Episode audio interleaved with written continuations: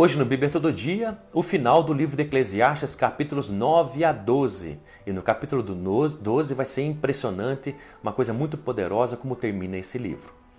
No capítulo número 9, ele vai começar a comparar uh, as pessoas e dizer que todas são iguais. Né? Ali, verso número 2. O ímpio é, é, é, é igual ao justo, o bom ao mal. Aqueles que faz, aquele que faz sacrifício é igual àquele que não faz.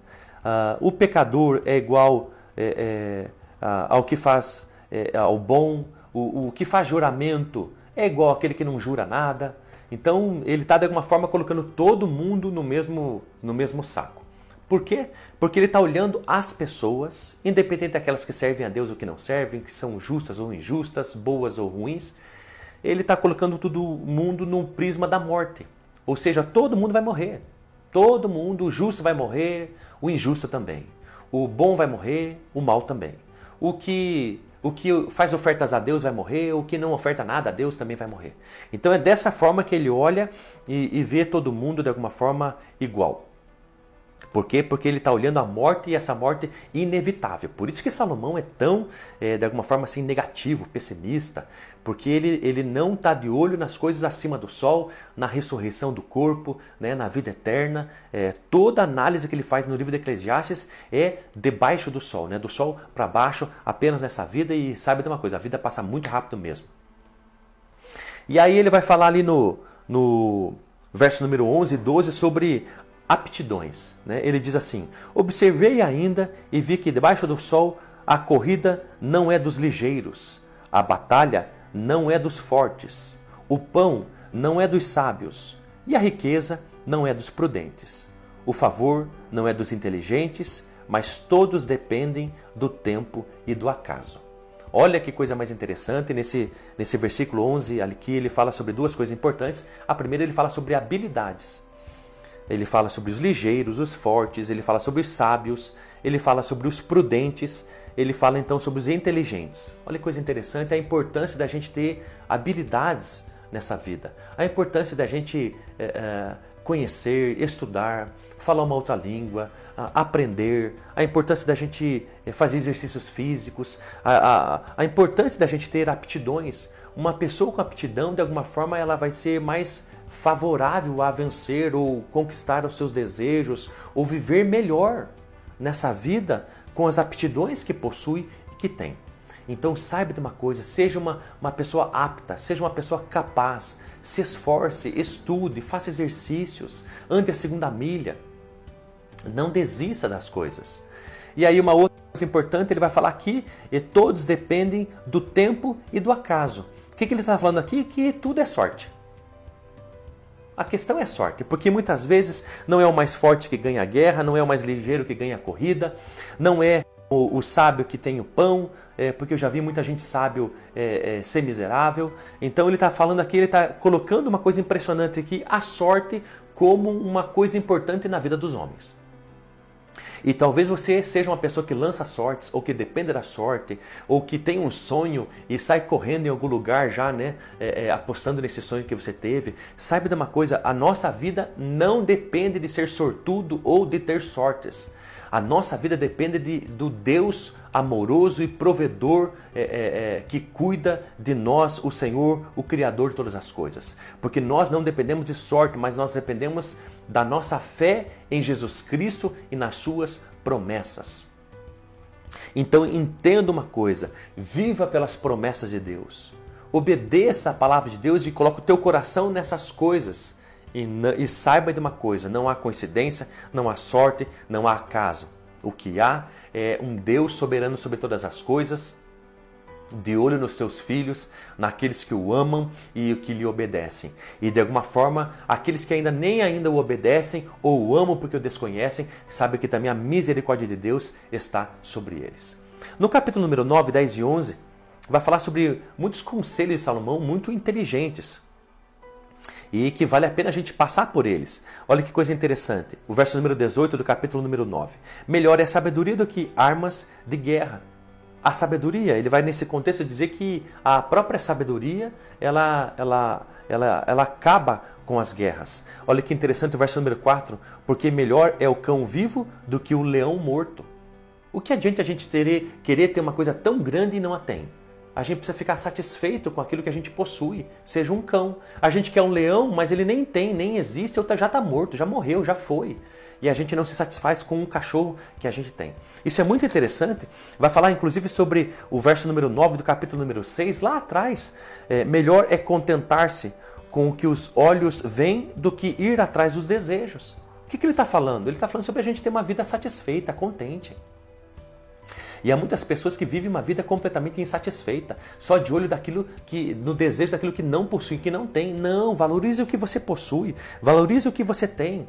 Olha o que diz o verso número 4 do capítulo 10. A calma evita grandes erros. A calma evita grandes erros. Verso número 10 do capítulo número 9. Tudo quanto te vier à mão para fazer, faze-o com todas as tuas forças porque na sepultura para onde vais não há trabalho, nem projeto, nem conhecimento, nem sabedoria. Olha que interessante. Tudo que você fizer, faz com o coração, faz com vontade, faz com todas as tuas forças, faz para valer. Quando fazer, faz bem feito, porque quando morrer, não adianta fazer mais nada, acabou. Olha o que diz o verso número 8: Sejam as tuas vestes sempre bem cuidadas, e nunca falte o óleo sobre a tua cabeça. Está falando sobre santidade. Verso número 9, olha outra sabedoria dele. Desfruta a vida com a mulher que amas todos os dias da vida que Deus te deu debaixo do sol. Olha que interessante. Então, desfrute a vida com a mulher. A é singular. A mulher não é as mulheres. Olha que interessante. E está aqui falando um homem que teve mil. Mas olha que sabedoria. Desfruta a vida com a mulher que você ama. Olha que interessante com a sua esposa. Olha como é impressionante essas coisas. Verso número 15 do capítulo número 10: O trabalho do tolo o deixa tão exausto que não consegue ir à cidade. Olha que interessante, o trabalho ele não pode ser tão exaustivo e desgastante e tão prejudicial a, a gente que a gente não consegue levantar da cama. A gente não consegue ir à cidade, a gente não consegue caminhar, sair em família, ter um tempo de qualidade com eles. A gente não consegue dar, dar tempo para os filhos, ensinar eles matemática, a gente não consegue ter uma boa conversa com a esposa. Olha o verso 18 do capítulo 10. O teto desmorona por causa da preguiça. Olha que interessante. Olha como é prejudicial a preguiça. E a casa tem goteiras por causa da lerdeza das mãos. Olha como a Bíblia é poderosa. Capítulo número 11. Lança o teu pão sobre as águas, porque depois de muitos dias o reencontrarás. Reparte o que tens com sete e até com oito. Está falando aqui sobre repartir, né? sobre ser generoso, com sete até com oito. Porque seja generoso, porque de alguma forma isso pode voltar para você. Aqui diz o texto, né, no verso número 4 do capítulo 11: Quem observa o vento não semeará, e o que olha para as nuvens não colherá. Não fique olhando e sem fazer nada, não se arrisque.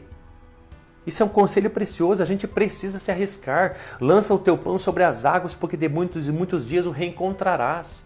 Talvez aqui faz a menção né, a essa exportação de Salomão muito rico, né, a exportação através de, de trigo né, nos navios. Lance, porque talvez há perigos no mar, você não sabe é, qual é, trigo que né, vai ser exportado e vai vir com ouro, com a riqueza. Mas lance então vários navios, não concentre tudo que você tem no navio só, porque pode naufragar, você pode perder tudo. Olha que coisa interessante, se arrisque, viva pela fé, viva com esperança. Não vive, não viva intocado dentro de casa, com medo de todas as coisas, de tudo, não.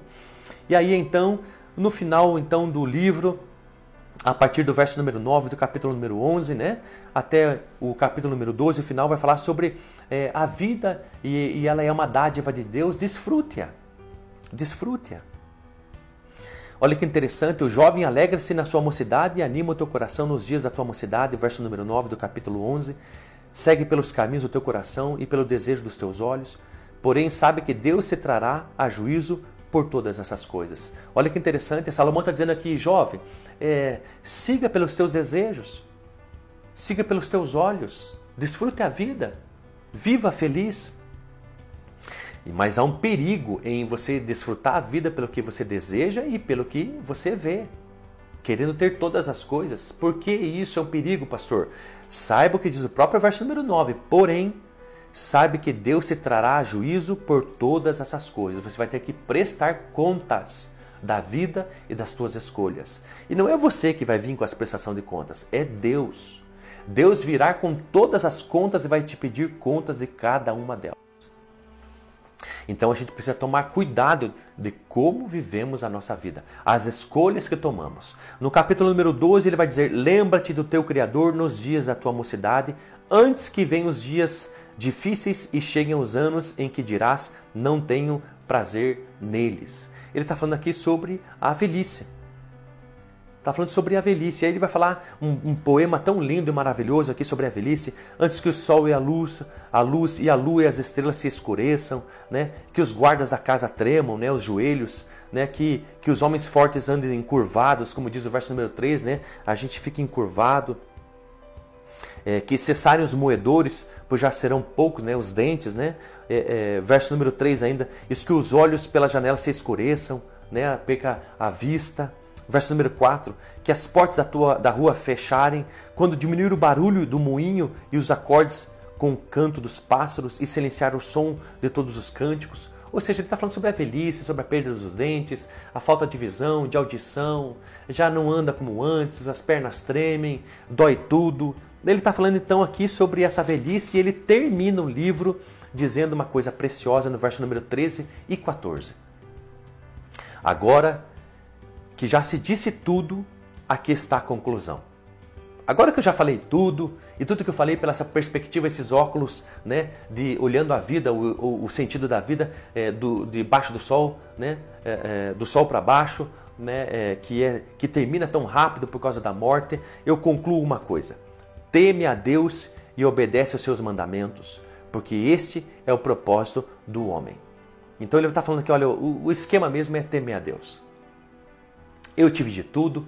Eu tive riqueza, eu tive poder, eu tive autoridade, eu tive governo, eu tive domínio, eu tive escravos, eu construí, eu plantei, eu vi tanta coisa triste, tanta coisa alegre, eu, eu, eu, eu me entreguei aos prazeres da vida. E sabe de uma coisa? Eu descobri que em tudo isso eu não tive satisfação e felicidade. E eu concluo dizendo: sabe de uma coisa? Pare de ficar se entregando às coisas da vida, achando que vai ter prazer nelas, porque você observa as pessoas e vê elas às vezes rindo e sorrindo e acha que elas são felizes por aquilo que elas postam nas redes sociais e você pensa, puxa, sabe de uma coisa? Eu acho que eu tenho que ter o que ele tem. Eu acho que eu tenho que viver como ele vive. Eu acho que eu tenho que beber o que ele bebe. E então eu vou, eu vou ter esse sorriso. Saiba de uma coisa: felicidade só em Deus.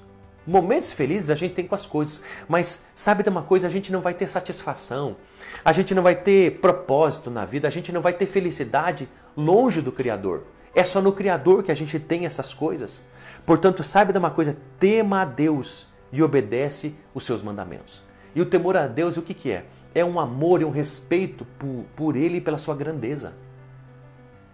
Então, quando a gente olha para Deus pelo que Ele é e pela sua grandeza, o Todo-Poderoso, o Criador de todas as coisas, o Eterno, o que sabe tudo, o que pode tudo, o que está em todos os lugares ao mesmo tempo. Então, quando a gente olha para Deus e para sua, suas grandezas, a gente olha com a gente a gente a gente olha para Deus com reverência, com temor, com amor. E todo aquele que teme a, que teme a Deus atenta para a sua para a sua palavra e obedece ela. Então que você viva a sua vida assim, olhando a Deus com muita grandeza, olhando a Deus como o soberano que Ele é, com muito temor, reverência, com amor, com respeito. Que você se dedique a conhecer as Escrituras e também a obedecê-la. E o último versículo do, do, do livro de Eclesiastes vai falar: Porque Deus levará a juízo tudo o que foi feito e até tudo o que está oculto, quer seja bom, quer seja mal. Nós vamos ter que prestar contas a Deus. Deus vai levar a juízo, Deus vai nos julgar e vai julgar tudo, inclusive aquilo que está oculto, debaixo do tapete, que a gente esconde, que ninguém sabe, somente a gente. Quer seja bom, quer seja mal, a gente vai ter que prestar contas a Deus. Então eu quero te fazer um apelo. Viva a tua vida de uma forma dessas duas coisas. Que você tenha temor a Deus Atente para a sua palavra e obedeça. Olhe com reverência, com temor e respeito, com amor para Deus e a sua grandeza. E também esteja consciente que você vai ter que prestar contas a Deus da sua vida e de tudo que você fez, quer seja bom, quer seja mal. Quer as pessoas conheçam ou quer estejam escondidas lá no fundo do seu coração. E às vezes que nem mesmo você se lembra, ou evita se lembrar de tão é, feio que seja. Em nome de Jesus, ore a Deus agora. Aproveite esse, esse livro tão maravilhoso e coloque a tua esperança em Deus, porque se você não colocar em Deus, a vida vai ser realmente só vaidade. É, gaste um tempo agora pensando sobre essas coisas que realmente, como tem coisas justas e injustas, motivos de alegria e de tristeza. E saiba de uma coisa: a vida sem Deus é realmente vaidade, fútil, um vapor.